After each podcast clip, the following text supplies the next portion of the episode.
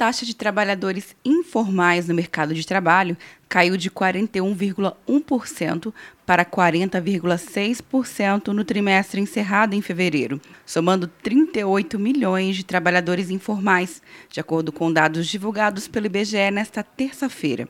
O ministro da Cidadania, Onix Lorenzoni, explicou hoje a ordem de pagamento do auxílio de 600 reais aos trabalhadores informais no período de crise do novo coronavírus. Os participantes do Bolsa Família, eles serão os primeiros a poderem já é, receber esse benefício.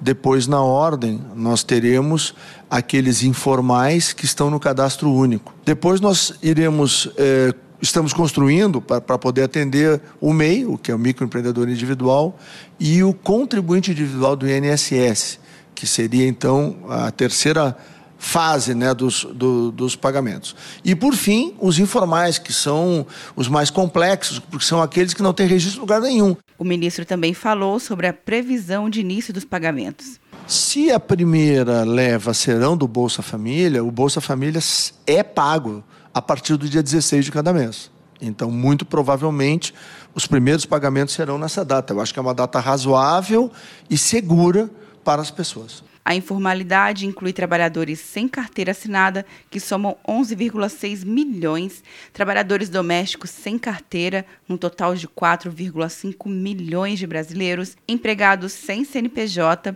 por conta própria sem CNPJ e trabalhadores familiares auxiliares. Já a taxa de desocupação ficou em 11,6%, com 12,3 milhões de desempregados no Brasil.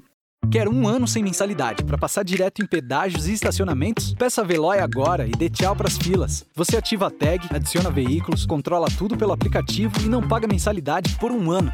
É por tempo limitado. Não perca. Veloy. Piscou, passou. De Brasília, Luciana Castro.